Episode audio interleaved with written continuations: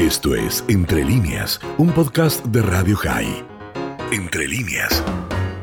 Bueno, eh, ante todo eh, surge tal cual como yo acabo de escuchar que usted comentó, eh, por la dramática situación que están viviendo decenas de miles de refugiados que huyen de, una guerra delirante, diría yo, este, y que nos sentimos conmovidos y nos sentimos motivados a poder aportar, aunque sea un pequeño grano de arena en medio de toda esa devastación. Eh, lo cierto es que esta historia es una historia que empieza hace muchos años. que es una institución eh, médica eh, sin fines de lucro, es una ONG que tiene en su haber muchísimas acciones humanitarias y que tiene un increíble parecido estructural con Adasa de Jerusalén, que tiene características similares. Eh, yo tengo la, diría la dicha de pertenecer a ambas instituciones porque yo me formé en Israel, en el Adasa, y al volver a la Argentina e integrarme a CEMIC, eh, de alguna manera logré ser un, un, lazo que unió a ambas instituciones y estas instituciones, ADASA y CEMIC, están unidas con a través de un convenio de cooperación académica, científica, técnica, y eh, la explicación de cómo nosotros hoy nos vamos a, Polonia tiene que ver con que mm, hace cosa de un mes y medio, eh, en contacto con el director de Adasa Internacional, que es casualmente un argentino que se llama Jorge Diener, que es el, el real motor de todo esto, eh, le comento que bueno que es momento de reactivar la rotación de alumnos, etcétera, entre ambas instituciones y la respuesta de él fue nosotros ahora no estamos para rotaciones, estamos en medio de una guerra armando un centro de atención ambulatoria en un centro de acogida de refugiados. Y bueno, eh, eso implicó automáticamente que nosotros nos viésemos eh, de alguna manera convocados y bueno, eh, armamos un pequeño equipo, que es lo que ADASA necesitaba que armáramos, de, salud mental, pediatría y medicina general, y eh, así como usted comentó, nos vamos hoy a la noche. Y por supuesto el gran escollo era eh, los recursos para poder armar esta movida y contamos con el vuelo humanitario que realiza Enrique Piñeiro, al cuyo avión nos subimos hoy, y después veremos cómo volvemos. Eso es un poco la historia de la situación. Las constelaciones, eh, las constelaciones de alguna manera que se han unido en esto que ya es un convenio, como usted dice, doctor, que tiene años entre Adasa y el CEMIC, muchas personas que de alguna manera eh, los vinculan y, y, usted dijo, nos subimos al avión que lleva a Piñero, pero no sabemos cuándo regresamos, ¿es así literalmente? Eh, literalmente estamos en este momento tratando de gestionar nuestra vuelta, que no está todavía resuelta, pero bueno, es un problema nada operativo. Es decir, Piñeiro eh, va hasta Varsovia, donde nosotros eh, bajamos y vamos hasta el centro de refugiados, y Piñeiro vuelve al día siguiente trayendo refugiados eh, y a la Argentina, por lo tanto no volvemos con él, sino que volvemos en un vuelo de línea que tenemos que resolver cómo, cuándo y dónde. Pero bueno, nada, una cuestión técnica simplemente. ¿Cuántos médicos eh, viajan? Y usted dijo, bueno, usted está como jefe de delegación, es psiquiatra, viajan también pediatras, ¿cuántos están viajando?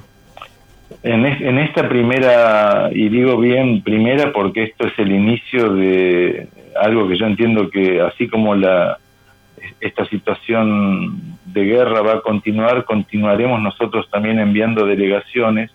Esta primera delegación de médicos vamos cuatro, que es lo que mm, de alguna manera ADASA nos pidió armar como equipo para poder reemplazar a uno de los equipos de ADASA para que puedan volver a, sus casas y descansar y reponerse. Em, así que viaja una pediatra, dos médicos de familia y un psiquiatra. Claro, porque... Ese es el equipo inicial.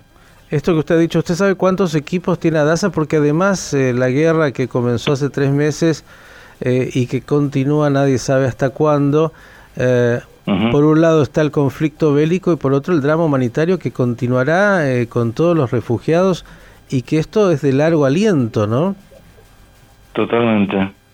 Adasa está mandando eh, su catorceava misión, eh, quiere decir, eh, son rotaciones permanentes de personal médico y paramédico que se voluntariza y se sube a los vuelos que lleva a cabo Adasa, dada la naturaleza de la situación y dada, dado el impacto emocional que estas situaciones generan en el equipo médico, mm. entonces las rotaciones son de tiempo acotado, eh, trabajando en turnos de 12 horas, eh, y por lo tanto, bueno, eh, un poco el planteo es cuidar, cuidar, a, cuidar a los otros y cuidarnos nosotros también como equipo, entonces está estipulado de esa manera.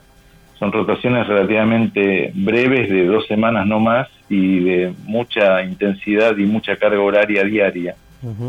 Doctor Osico, usted dijo que se formó en Adasa, en Israel, eh, pero no sé si en ese momento, aunque Israel tiene desgraciadamente una realidad donde la guerra no es algo desconocido, eh, tuvo también eh, alguna experiencia o que formarse de alguna manera para lo que es, bueno, asistir en un contexto de guerra, que no es lo mismo recibir un paciente, entiendo, en un contexto de relativa normalidad de lo que es alguien que viene con los traumas de, una guerra que tiene encima, ¿no?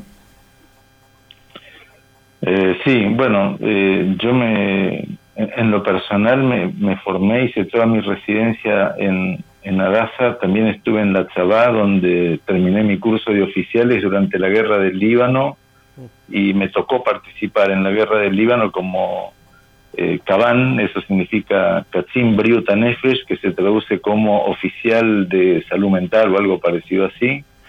Eh, por lo tanto, sí, eh, tengo experiencia de haber estado en, una situación de guerra y, a ver, son, son situaciones realmente diametralmente opuestas y en algún lugar son muy parecidas. Eh, pero bueno, sí, he, pasado por la experiencia de tener que asistir a personas en situación de guerra, tanto eh, soldados como, como civiles, sí, sí, he, pasado por ello. La pregunta entonces ya es muy personal, doctor Rosic, me imagino que lo va a retrotraer a, a esos momentos que son tan difíciles. ¿Ya lo pensó, ya lo elaboró como para estar emocionalmente preparado? Eh, no sé si lo elaboré, me parece que eso es pretencioso eh, para mí en este momento, pero sí, estamos, eh, no solamente yo, eh, el equipo, el equipo médico está con un nivel de sana excitación y de mucha anticipación y, mucha cosa puesta en relación a lo que vamos a hacer. Hemos tenido Zooms con la gente que está en este momento en el centro de refugiados y estamos un poco eh, anticipando qué es lo que nos espera hacer y ver.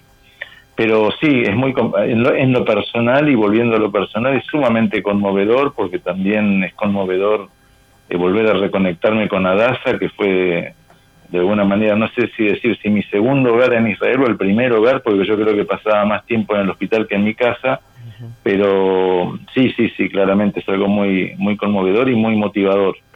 Desde ya, doctor, lo vamos a, tratar de encontrar cuando esté en terreno, pero la última por el momento, ¿nos quiere anticipar qué es lo que ya vio que le espera en el lugar?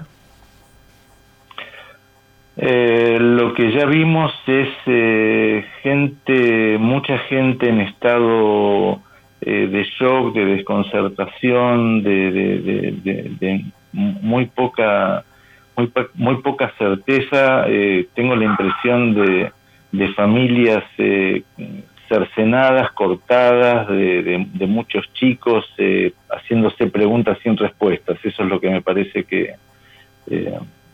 que, es más evidente en una primera mirada así macro. Esto fue Entre líneas, un podcast de Radio High. Puedes seguir escuchando y compartiendo nuestro contenido en Spotify, nuestro portal radiohigh.com y nuestras redes sociales. Hasta la próxima.